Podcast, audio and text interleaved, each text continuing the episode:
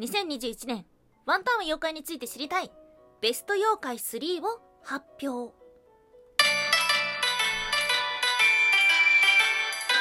タウンは妖怪について知りたい。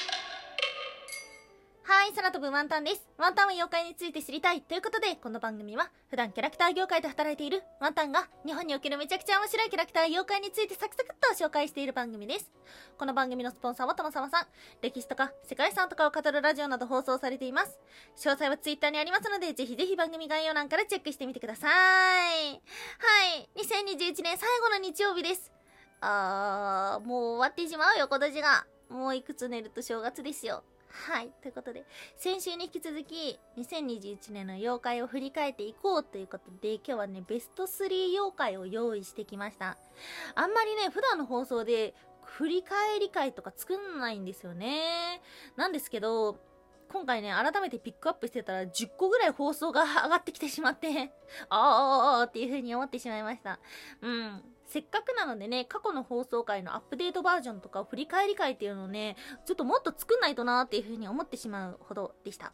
はい。そんな苦しみながら選んできた3つの妖怪がの話になりますので、概要欄にもね、その3つの妖怪話はつけておこうと思うので、ぜひチェックしていただきたいななんていう風に思ってるんですが、あなたの好きな妖怪の話はありますでしょうか？どうしようかな早速、サクサクっと紹介していって、で、その後に漏れてしまった妖怪界の話もしていこうかな。じゃあ、早速。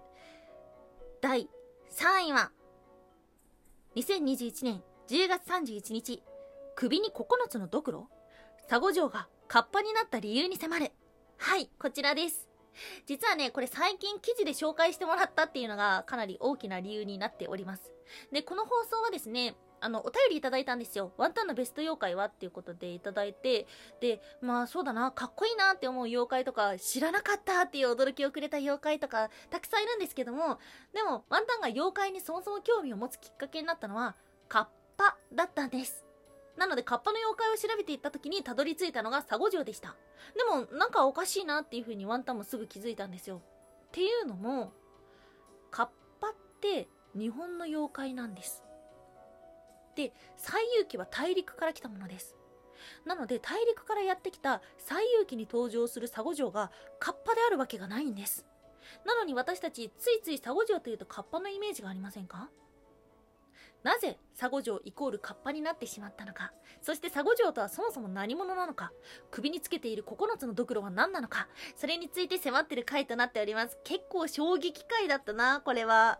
うんめっちゃ怖いものでしたね佐護城さん。そしてね合わせて紹介していただいたものが2021年10月3日の暴け孫悟空本当はエッチな棒とは？っていうような回がありましたこれも衝撃だったな はい。うん。最遊記会は今のところは孫悟空と佐護城の話をしてるので、また近々ね、著破会の話もしたいななんていうふうに思いました。はい。そして、第2位は、2021年1月14日。コリはキツネタヌキは超レア動物？キツネとタヌキは同一だった。はい。になります。これ放送時間が定時じゃないので何かあったんじゃないかなでもね、これはね、ワンタンも自分で聞き返すぐらい好きなんですよね。うん。日本の妖怪で思いつくものとして、キツネとタヌキって言いませんか？なんですけども、実はね、タヌキって世界的に見たらめちゃくちゃレアな動物らしいですね。土の子とかユニコーン、タヌキみたいな、それぐらい有名らしいです。なので、実はタヌキの怪異っていうのも日本のお話なんですよ。はい。ではなぜそうなってしまったのか。キツネとタヌキの違いは何なのかっていうような話をしています。うん、大きな違いとして化ける理由が違うんですよね。キツネは人を誘惑するために化ける。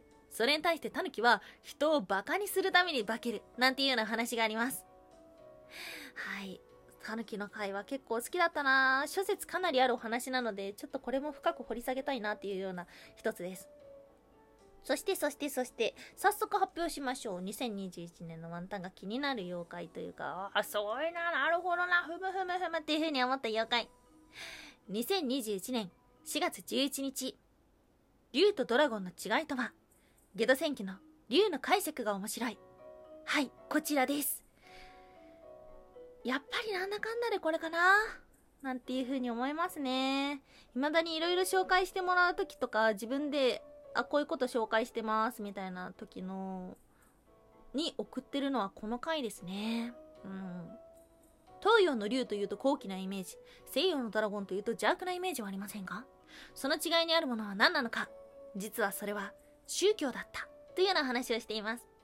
そしてね、ちょうどこの時、ゲド戦記がテレビで放送されていたので、ゲド戦記の中にも印象的な竜が登場するんですが、そのね、ルーツが面白かったんだよな。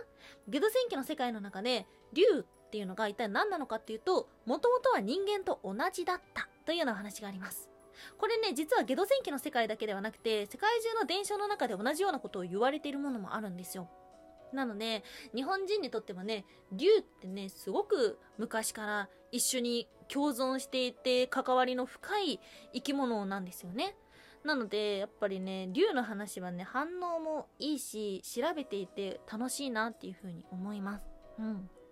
で、まあ、ここからですね、漏れてしまった妖怪界でもあるんですけども、同じく竜の話でワンタンが個人的に好きだったのは、2021年7月18日、ナマズイコール竜、地震ナマズのミステリーに迫るというような回がありました。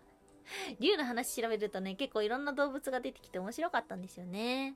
この話はね、まあ、地震って言ったらナマズってイメージあるかもしれないんですけど、ナマズって一体どっからやってきたんだよみたいな話があって で、ナマズのあのヒゲの長い姿っていうのが昔の人はそれを竜だと呼んでいたっていう話も出てきてそれがすごく面白かったんだよな。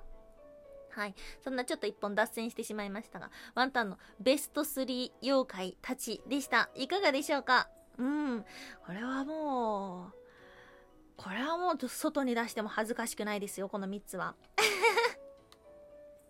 ちなみにちょっと時間あるので、漏れてしまった妖怪の話とかもいくつかしようかなああ、どれがいいかななんかね、これ結局10個ぐらいピックアップしてるんですよね。物語から、あの、映像作品からね、妖怪の話してるものがいくつかあって、そのうちでは、えーと、えっと、えっと、えっと、これか。2021年4月25日、晴れの代償、妖怪天気の子の願いと映画天気の子のメッセージはい、ということで、ワンタンが好きな映画作品の中の一つに天気の子があります。で、天気の子のあの晴れを願う女の子っていうのは一体何がモデルになってるんだろうっていう風に調べた回ですね。うん、その中で出てきた妖怪がいて、それが、てるてる坊主。てるてる坊主作ったことありますか？あのてるてる坊主のモデルになってるのはヒデリ坊という妖怪なんですけども、その起源は大陸の方にあるんです。てるてる坊主っていうとさ、ワンタンはなんとなく男子だと思ってたんですけども、その起源をどんどん辿っていくと、それは晴れを願い犠牲となった女の子だったんですね。はい、そんなお話があって、これはすごく好きだったなあとは、2021年5月30日、火の鳥はどっち？鳳凰とフェニックスの違いは象徴となるものだった。はい、火の鳥の回ですね。火の鳥っていうと、あれ？なん、なんだっけ？っていうふうにワンタンはなってしまったんですよ。鳳凰って、そういえば火の鳥なのかな？で、フェニックス、不死鳥、あ、これは火の、不死鳥はそうな、火の鳥なんか。え、鳳凰とフェニックスって違うよな。あれ？あれ？あれ？っていうふうに思って調べていったものがあります。タイトル通り象徴になるものが違うんですね。鳳凰は、結論から言うと火の鳥ではありません。鳳凰の属性は風、そして象徴となるものは調和なんです。それに対してフェニックス、不死鳥っていうのは象徴となるものは炎です。そして、えっと、えっと、えっと、ん？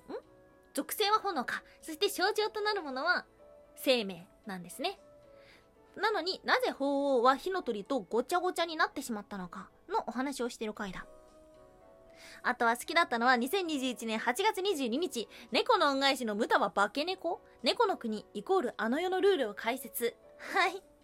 これもね、テレビでやってたんだよな、猫の恩返し。その時の回ですね。猫の国が死の世界のように描かれているのはなぜなのかあれは実はファンタジーではなくて猫っていうのは死に近い存在だっていう風に昔から言われていたからだから猫の世界でないといけないそういうルールが存在しているんだっていうような話ですあとルールで言ったら最近の回だと2021年11月22日、アナ雪2の違和感？サラマンダーって何者？はい、この回もありました。これは面白かったね。